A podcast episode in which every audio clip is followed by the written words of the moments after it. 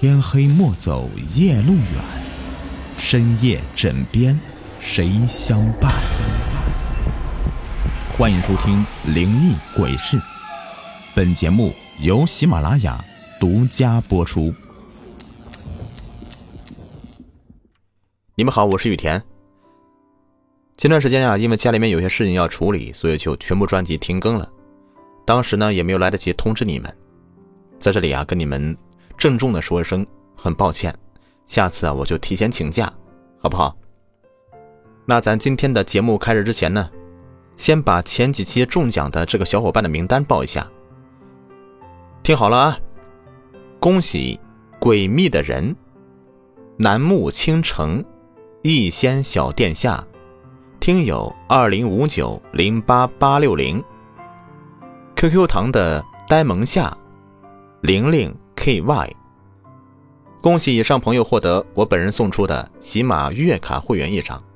那抽空呢，添加我的微信 Y T G S 五五八八，就是雨田故事的拼音首字母加数字五五八八，并且发送一张您中奖的系统截图。核实以后啊，我就会为您发奖了。后续节目留言抽奖活动依旧在做，大家呢可以踊跃的参加进来。今天的故事呢，是咱们的一个听友的投稿，说啊都是老乡，就支持一下我的节目，好感谢支持啊！那有空呢再请我吃个饭，好不好？好了，开玩笑啊。好了，下面就一起跟随雨田的讲述，走进这位听友投稿的故事中来吧。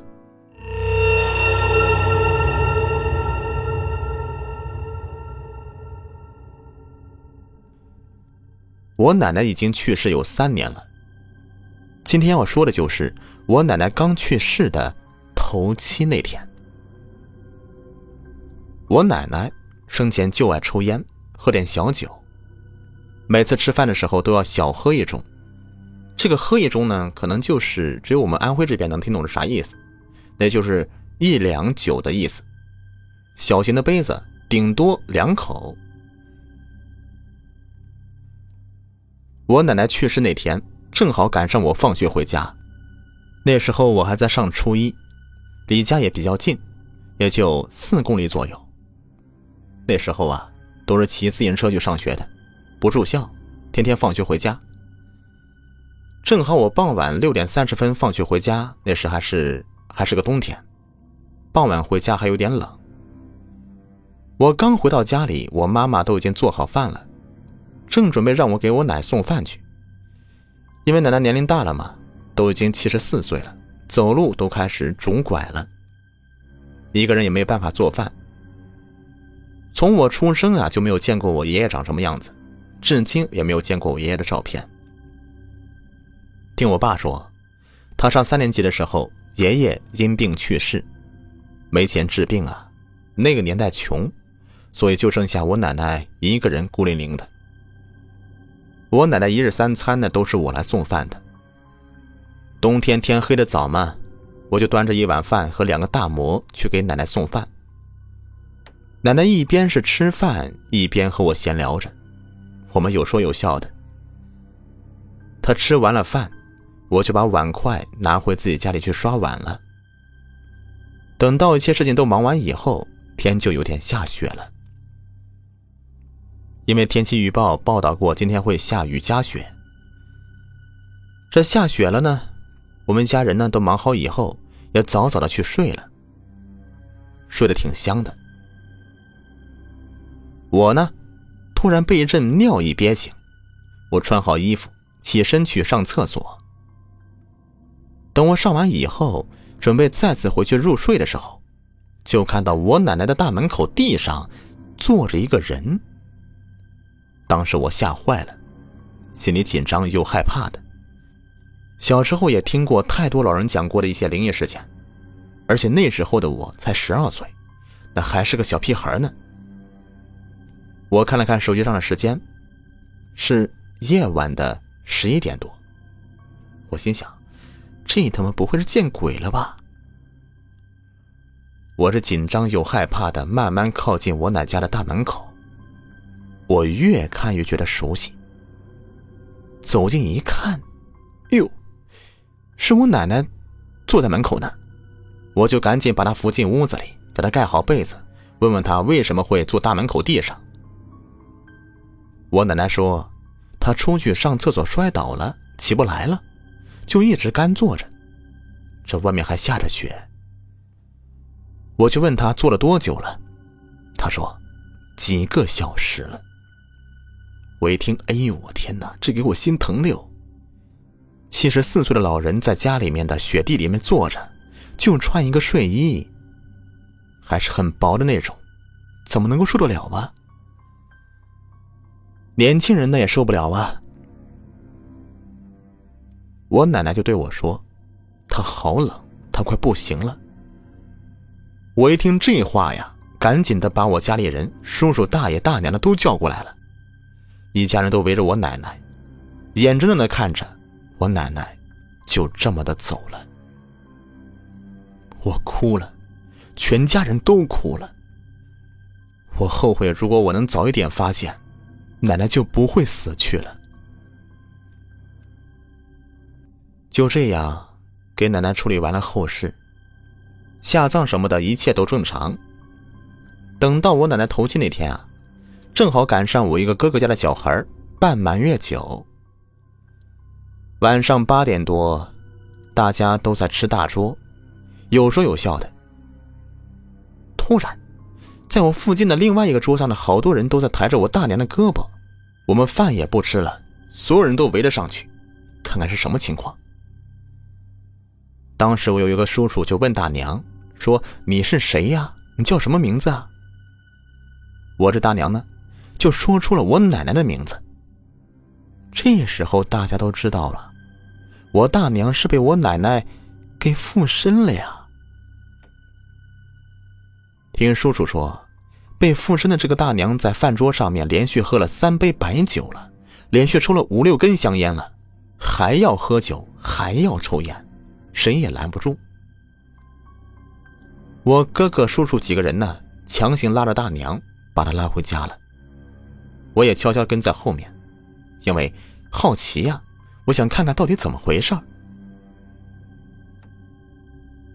到了家里。我叔叔再次问他：“你叫什么名字？”大娘还是一口说出了我奶奶的名字。叔叔就给大娘递过去一根烟，对她说：“来抽根烟吧，给老人家来一趟不容易。你是有啥留恋的，还是那边没钱花了？要是需要啥，我明天给你送过去，好不好？”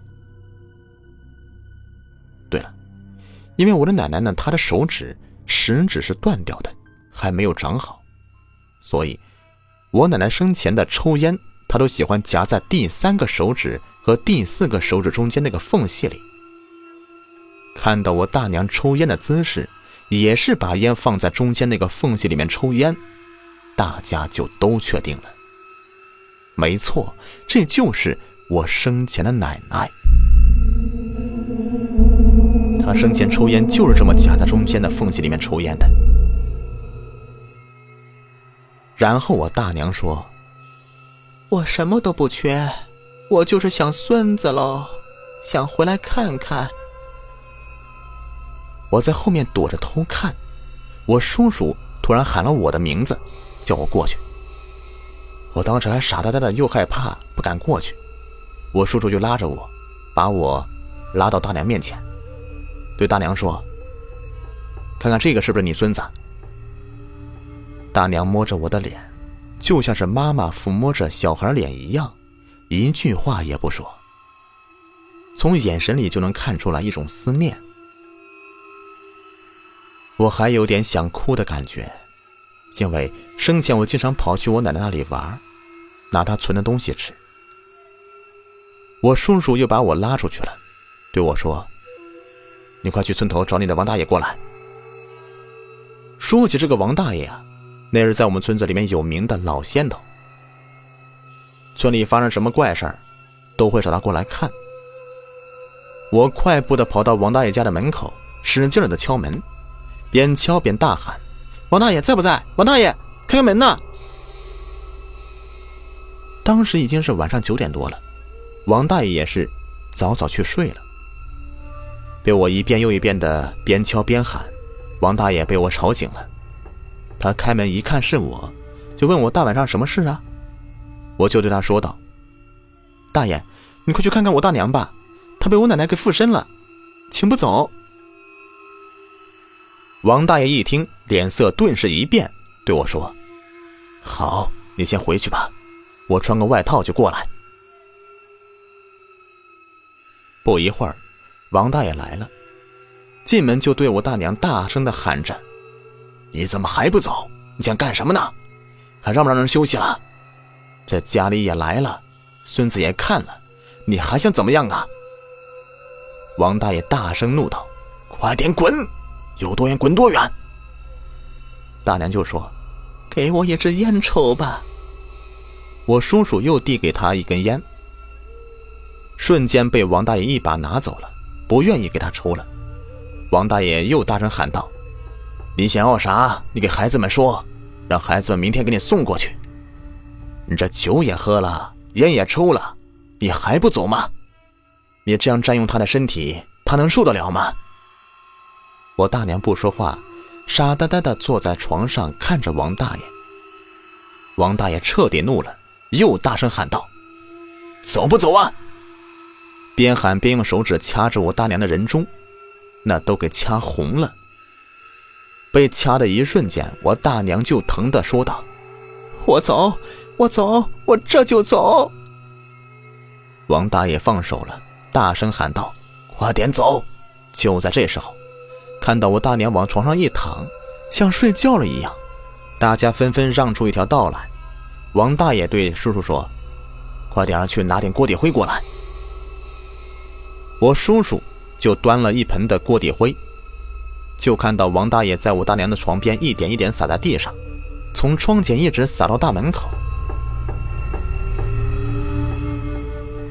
就看到在地上有一双脚印，一步一步的走到大门口，脚印就消失不见了。王大爷说：“没事了，没事了，大家都散了吧。”就这样，等到第二天，我起床去上厕所的时候，看到我大娘在扫地，就好像昨天晚上发生的事情她一点都不记得一样。好了，感谢这位听友的故事，你可以在评论区留言，让大家来认识认识你啊。好了，朋友们，如果说你们也有更多的精彩故事想投稿让我播讲，欢迎私信我。还有啊，最近我认识了一个孙明宇大师。在网上搜索孙明宇大师啊，发现是国内外都是非常知名的大师，所以才会推荐给你们。什么看八字呀、抽灵签、看这一生的事业、财运、运势、姻缘、婚姻、伤灾等等情况都看得非常准。催财运、催婚姻、起名改名、花太岁、化解小人官司什么的都可以找大师，也可以先加上大师的微信：幺五幺五三二四三四九四。好了，感谢你们的收听。下期再见，拜拜。